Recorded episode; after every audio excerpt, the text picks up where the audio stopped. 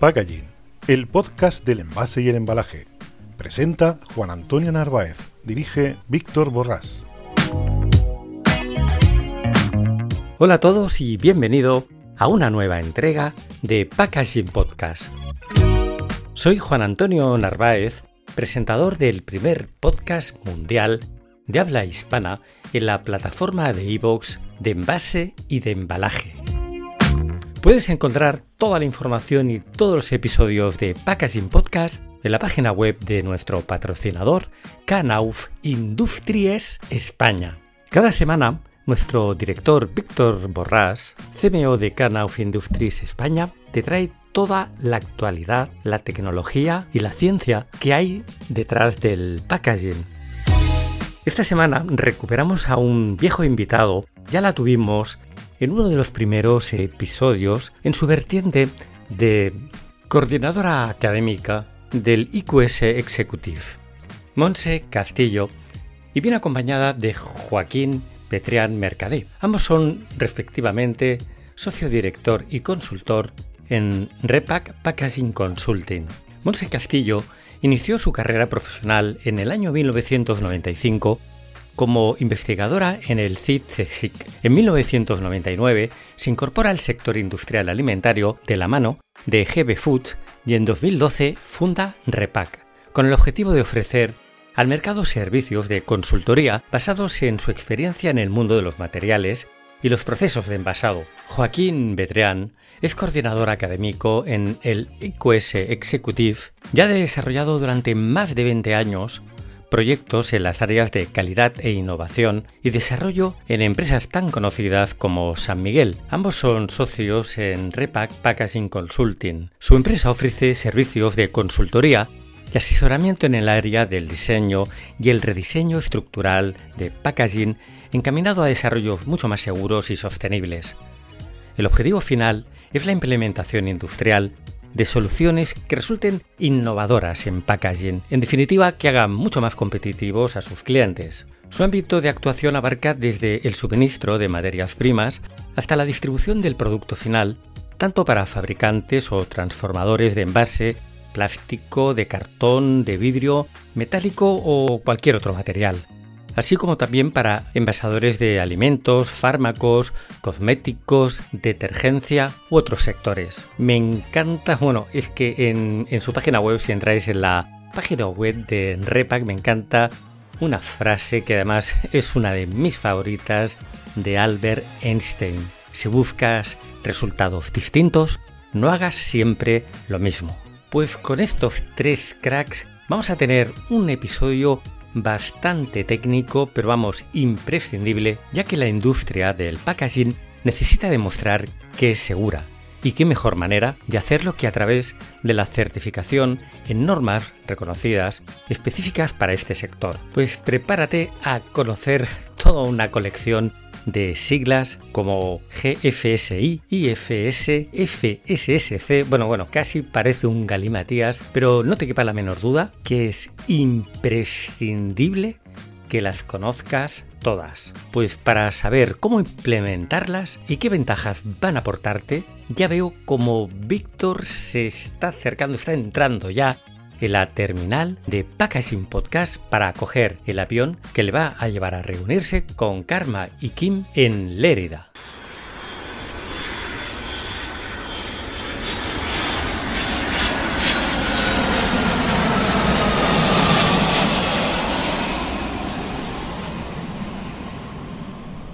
Hola, queridos oyentes, ¿cómo estáis? Bueno, aquí primero deciros buenos días, como todos los lunes en Podcast Packaging, para aquellos que no me conozcáis, soy Víctor Borrás, soy el responsable de Nauf Industries en España, de, marketing. Y ya sabéis que hace unos días estuvimos hablando de cuáles eran las tendencias para el año 2021. Más bien son para estos siguientes cinco años. Pero bueno, centrándonos en este año, uno de los temas más importantes que arrastramos después de toda esta época de post-COVID es el tema de la sostenibilidad y la sostenibilidad que afecta concretamente al envase alimentario. Y por eso hoy tenemos la suerte de estar aquí con dos consultores, con Kim y con Monse, de la empresa Repack, que son archiconocidos en España justamente por ser especialistas en, estos temas. Ellos, la firma Repack, están especializados en tres áreas. Una es la parte de sostenibilidad, otra la parte de seguridad y lo que es, se denomina Lean Packaging, que algún otro día, cuando tengamos más tiempo, haremos un monográfico sobre el Lean Packaging. Hola Monse, hola Kim, ¿cómo estáis? Hola Víctor. Muy bien. Bueno, Monse, oye, háblanos un poquito de la sostenibilidad, cómo incide en el tema del packaging.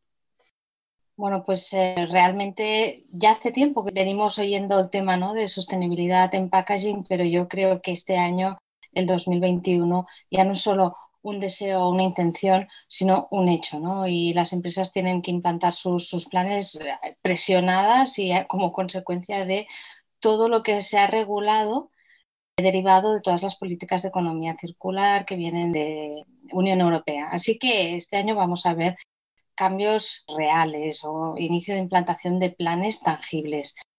Y es un desafío y es un reto porque no, es sencillo y la solución no es inmediata, ¿no? sino ya, ya, estaría, ya estaría puesta en marcha. Pero es que aún se riza más el rizo, por decirlo de alguna manera, o se complica en el caso de industria alimentaria, porque aquí hay que compaginar no solo el alcanzar los objetivos de sostenibilidad, sino no olvidarnos, no descuidarnos, que de hecho no lo ha hecho nunca la industria, de seguridad alimentaria. Y compaginar ambos temas pues bueno, le da un poquito más de vuelta de tuerca al asunto. Es cierto que lo complica un poquito más porque tenemos que pensar que se están introduciendo nuevos materiales, ¿vale? Y eso pues requiere otra serie de controles, ¿no, Monse? Exactamente, sí, sí. Pero bueno, afortunadamente las reglas del juego están claras. O sea, sabemos lo que tenemos que hacer para dar siempre garantía de seguridad alimentaria. Esto sabemos que nos limita ¿no? el campo, el abanico de alternativas posibles que tenemos en envase alimentario, también para compaginar con sostenibilidad. Pero bueno, tanto a nivel legal como a nivel normativo, guías que nos digan qué tenemos que hacer, cómo tenemos que hacer las cosas, etcétera, existen, son bien reconocidas y por tanto, pues no vamos a ciegas ¿no? en este sentido. Bueno, pues vamos a darle entrada a Kim. Y yo creo que lo primero que tenemos que preguntarles, oye Kim, ¿cuáles son las normas más demandadas hoy en día en temas de seguridad alimentaria? Bueno, Víctor, como sabes, hace unos años la norma más demandada por toda la industria, no solo la de packaging, sino en general, era la ISO 9001, ¿no? que tenía que ver con calidad.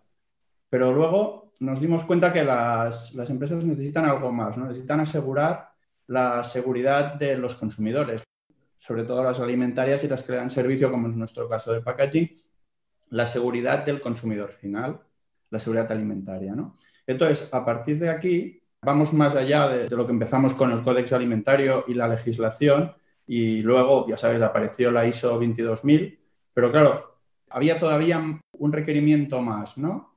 Entonces apareció por un grupo de empresas, digamos, que tenían una inquietud el GFSI, el Global Food Safety Initiative. Allí hay una serie de normas que hoy en día son las más demandadas y que tienen el foco en cuatro puntos, que son la calidad, la seguridad alimentaria, el cumplimiento legal, obviamente, ¿no? Pero aparte también la integridad. La integridad entendiendo en el envase que el envase cumpla con lo que se le pide, ¿no? Con la protección tanto de lo que hay dentro, ¿no? Del alimento o del producto en sí, como que también sea seguro para la gente que lo consume, que no aporte ningún efecto negativo sobre el material envasado.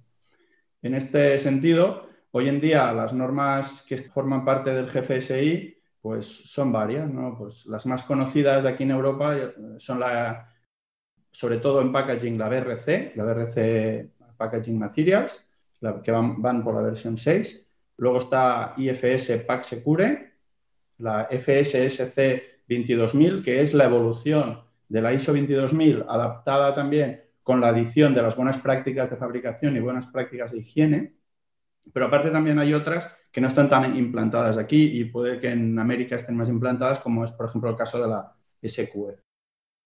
Estas son básicamente las que hay. dentro de España y Europa en general, la más implantada es la, la BRC. ¿Qué, ventajas o qué destacarías de estas normas, Monse? ¿Qué, nos aportan?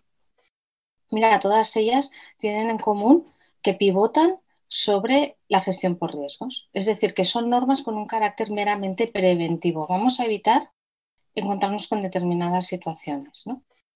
Entonces, esta gestión por riesgos, ¿a qué nos lleva? Pues nos lleva a definir unas prácticas, unos hábitos, unas rutinas de trabajo diarias, una serie de controles. Todas estas medidas preventivas se denominan prerequisitos y, como dice la palabra, es lo que tenemos que poner en marcha y tener antes de, darle al botón de on y ponernos a, fabricar. Es decir, que al final, pues mm, se adquieren la, industria que trabajaba bajo estas normas nuevos hábitos de trabajo que incluyen también, y, de aquí también el, eh, nuestro foco en el lean incluyen también pues, la optimización de procesos y de maneras de trabajar. Y por eso no son normas meramente documentales, es decir, de, definir una serie de procedimientos y tenerlos pues, bien ordenados, descritos, etcétera, sino que también yo destacaría de todas ellas que debe emanar la voluntad de seguirlas de arriba, de la dirección. Si desde arriba no nos lo creemos, va a ser muy, muy complicado, ¿no? Por tanto, debe haber en la compañía esta cultura de, para asegurar la calidad, la seguridad de producto, la seguridad alimentaria. Yo creo que mm, estos son los puntos más, más relevantes de manera genérica. Este, la verdad que es muy importante desde, desde arriba, desde dirección, desde los consejos de dirección, marcar cuáles son la filosofía de las empresas, porque al final todos seguimos esa, esa línea. Y en, y en packaging es vital porque al final hay un montón de elementos o de factores que condicionan y que son básicos para que luego no haya ningún riesgo en consumo o en postconsumo. ¿Cuánto tiempo lleva implantar una norma o una de estas normas? Y también me gustaría preguntaros, cualquiera de los dos, oye, con la introducción de todas estas nuevas materias que están surgiendo, sobre todo en el sector plástico, ¿cómo están incidiendo en la implantación de las normas? Implantar estas normas, pues depende, depende un poco del estado en el que nos encontremos a la hora de, empezar el proceso. O sea, hay empresas que ya parten de una situación pues que ya cumplen muy bien las buenas prácticas, tienen un procedimiento de análisis de riesgos bueno, que es básico, como ha dicho Monse, para arrancar con el cumplimiento, ¿no? Y luego tienen también una gestión documental basada en ISO 9001. Entonces, estas empresas solo tienen que, a lo mejor, hacer como la conexión entre todos estos puntos, que en muchos casos son ah, puntos que, que se actúan por separado, y cohesionarlos y luego cambiar un poco lo que es la parte de comportamientos de, la compañía. ¿no? Entonces, partiendo de esta base, en estos casos no es muy complicado. Claro, si partimos de una base de que no hay una gestión documental consolidada y partiendo de la base de que todas las empresas ya tienen unas buenas prácticas de fabricación y higiene que cumplen, pues entonces es un poco de desarrollar un poco más la parte documental, que haya un compromiso claro de la dirección lo ha dicho Monse muy claramente, que pivote ¿no? todas estas áreas para conseguir el objetivo final, que es que todo el mundo vaya a la una para, digamos, para fomentar el concepto de, seguridad alimentaria. Y bueno, en estos casos, pues es un poco más largo, porque hemos de cambiar hábitos, hemos de cambiar comportamientos muchas veces, y entonces es algo que, como sabes, no es tan sencillo como generar una parte documental, ¿no? Es algo que es, insistencia, insistencia, y bueno, pero se puede conseguir. Hay empresas que están, eh, digamos, muy bien consolidadas y que han partido de puntos, digamos, de, cero prácticamente en poco tiempo. Es el, esfuerzo que han dedicado a ello y, lo, y sobre todo, entre comillas, lo que se lo creían. Y de hecho, cuando se parte más del lienzo en blanco, por decirlo de alguna manera, es más sencillo. Es decir, si partimos pues de una compañía pues reciente o que se acaba de ubicar en un puesto específico, pues está todo por hacer y casi es más sencillo que en empresas que ya llevan un recorrido muy muy largo con unos hábitos y con unas instalaciones determinadas. ¿no? Pero no es imposible. Es decir, nosotros hemos implantado normas en sitios, en fábricas de, industrias pues, que igual tienen más de 50 años. Es cuestión pues, eh, de, ver dónde están los puntos débiles, abordar un plan de acción y, como ya todos sabemos, con sus timings responsables y ir siguiendo. Y si hay recursos y voluntad, se tira adelante, incluso en instalaciones antiguas. Y después tomando el hilo de lo que comentaba Víctor, ¿no? ¿Y qué relación, ¿no? Tiene todo esto también con, eh, estamos hablando de seguridad alimentaria, tiene su vínculo con sostenibilidad y si hablamos de sostenibilidad y envase también nos sale por allá pues el tema plástico, ¿no? Plástico que, bueno, creo que todos los que conocemos el entorno, el sector y estamos aquí dedicados a ello, pues reconocemos que no hay un material bueno o un material malo, sino que, todos los materiales adecuadamente utilizados son los mejores para alguna aplicación determinada y esto es lo, lo que hay que encontrar. ¿no? Entonces, respecto a todas estas normas de seguridad alimentaria, ¿cómo abordan el tema del plástico? Lo, bueno, si lo abordan ¿no? de alguna manera. Bueno, básicamente, como mm, son normas muy centradas en seguridad alimentaria, pero tienen su capítulo también de cómo llevar a cabo la gestión de residuos y cómo tratar de minimizar. ¿no? Entonces, básicamente respecto al plástico, de manera concreta, ¿eh? hablando de estas normas, lo que sí señalan en algún capítulo es el hecho de que hay que prevenir pues que componentes plásticos pues vayan a parar de manera mm, descontrolada sobre el entorno. ¿Esto qué quiere decir? Pues por ejemplo, un fabricante de envase plástico, ¿no? De envase plástico o de film plástico por extrusión, ¿no? Parte de granza. Esta granza puede estar ensilada. En las descargas, cuando se dan las descargas, a veces hay pequeños vertidos, o no diría tanto vertidos, sino acumulación ¿no? de, de, granza en el entorno del silo pues si no se tienen unas pautas después recoger aquello, etcétera, al cabo de años y años, pues te encuentras que en los alrededores de estas instalaciones, pues te encuentras las lentejitas estas de la granza de plástico dispersas, ¿no? Esto no tiene que pasar. Y son tan concretas estas normas y tan específicas y además que no, no dejan flecos, ¿eh? porque hasta este tema lo abordan también. Entonces, no abordan tanto el tema del envase plástico frente a otras alternativas, sino aquí pues simplemente van a ver cómo fabrica el fabricante de envase, ya sea plástico, vidrio, cartón o lo que sea, pero sí que persiguen también unas buenas prácticas en cuanto a evitar pues estos residuos en el entorno que no tienen por qué estar allá. Está claro, de hecho hay una concienciación muy importante desde hace unos años, incluso la campaña de Operation eh, Sweet Clean, que va en la línea que has comentado y son pues, muchísimas empresas las que se van adhiriendo. Unas porque en realidad ya lo estaban cumpliendo, como tú bien dices, porque ya están sujetos a esas normas, y otras que a lo mejor no tienen la obligación de estar sujetas a una de esas normas de manera directa, que aún así pues se han sumado a, todo ese proyecto.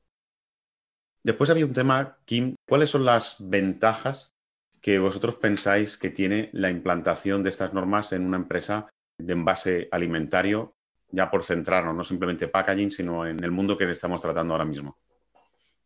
Pues las ventajas, desde mi punto de vista, son muchas. ¿no? Para mí, la mejor, que es la que, digamos, cuando funcionan bien es cuando se tiene esta percepción, es que aportan una manera de trabajar estandarizada y, poniendo muy claro lo que podemos y lo que no podemos hacer y lo que son las buenas prácticas. O sea, cómo tendríamos que hacer. Y esto es cuando lo interiorizamos en, en nuestra cultura es cuando todo funciona bien.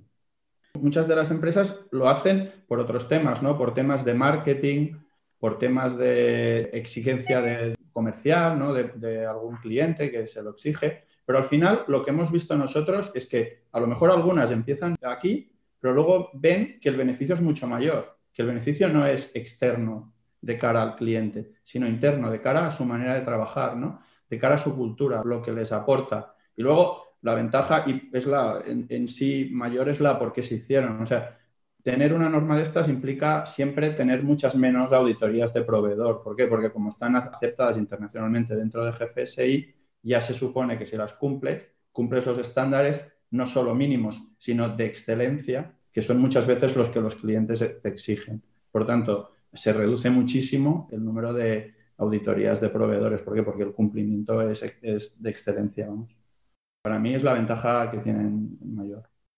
Me ha gustado, Kim, lo que has comentado porque yo recuerdo hace muchísimos años cuando muchas empresas españolas empezaban a exportar, ¿no? Había una fiebre para poder vender fuera, donde el, hecho de implantar una de estas normas era básicamente, oye, no, es que me lo está pidiendo mi cliente, ¿no?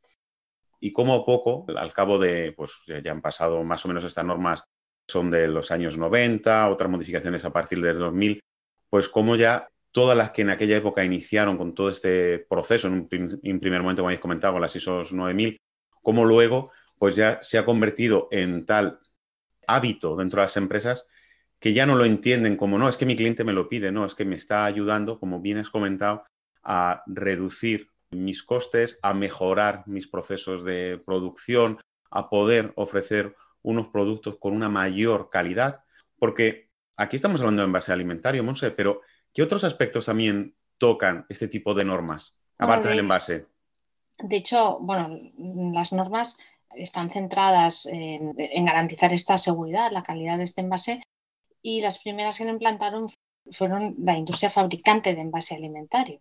Pero claro, hay otro tipo de industria que también está envasando pues, productos sensibles como cosmética, todo el tema de healthcare, de cuidado personal, etcétera, que también pues están preocupados por estos por todos estos temas no o sea una crema una crema no nos la no, la ingerimos pero sí que la ponemos sobre nuestra piel no entonces todo este tipo de industria también está muy interesada en este tipo de normas. Es decir que no son específicas de alimentación sino que también dan respuesta a todos estos mercados que he mencionado ¿no? y hacerlos sentirse pues seguros ante el envase que se les proporciona porque saben que se siguen unas pautas y, que no van a tener ningún problema después con el consumidor, que se está protegiendo al consumidor. Al final, este es el foco de, las normas. Es el objetivo al final de, la implantación de este tipo de normas. Oye, me da igual cualquiera de los dos. De estas normas que habéis eh, relatado, que ha relatado en un inicio Kim, ¿hay alguna que podría decir que es más estricta? Sí tenemos claro que en Europa, lo habéis comentado, cuáles son las más implantadas, pero ¿hay alguna en sí que sea mucho más estricta que las demás o que sea más, tenga un mayor detalle con lo que implica pues que toda esa parte de documentación, de control, sea más exhaustiva? Bueno, desde mi punto de vista, como cumplen los estándares GFSI, son prácticamente el cumplimiento es más o menos el mismo. O sea, hay pequeñas diferencias. Por ejemplo, la FSC 22000 también pone un poco de foco en el contexto empresarial, en los riesgos externos, ¿no? los riesgos del entorno hacia la compañía. Por ejemplo, BRC, esto no es, tan importante ¿no? para la norma BRC.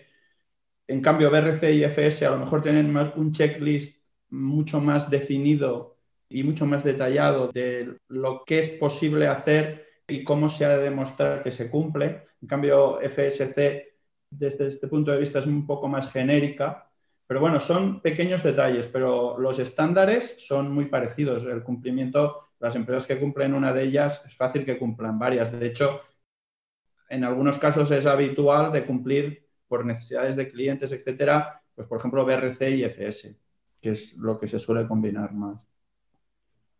Bueno, pues la verdad que os doy muchísimas gracias a los dos. Yo estoy seguro que nuestros oyentes, tanto de aquí de España como de Iberoamérica, pues al final son normas que se implantan tanto en un lado como en el otro lado del Atlántico y yo les invito a que si tenéis alguna duda o queréis alguna información complementaria, pues aquí tenéis a dos grandes amigos, a Kim y a Monse de la empresa Repack, a los cuales, pues si tenéis algo, pues mandarles un correo electrónico, me lo mandáis a mí, yo se los reenvío a ellos. Y como siempre, queridos oyentes, Monse, Kim, ¿Tenéis alguna última palabra, algún consejo para nuestros oyentes? Bueno, básicamente, pues que se animen, que si tienen dudas, que no se queden con ellas. Y sobre todo a mí me gustaría agradecerte, Víctor, pues el darnos voz, ¿no?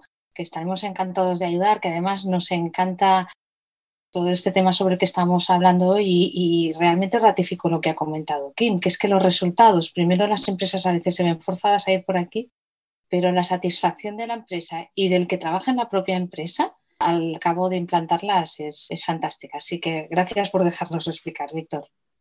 Gracias a vosotros. Buenos queridos oyentes, como todos los lunes aquí en Podcast Packaging, intentando explicar el sector del envase y del embalaje, que en el otro lado del Atlántico habláis del empaque. Y muchísimas gracias. Tener muy buena semana. Cuidaros que estamos en una época complicada. Y hasta el próximo lunes. Hasta luego a todos. Un abrazo.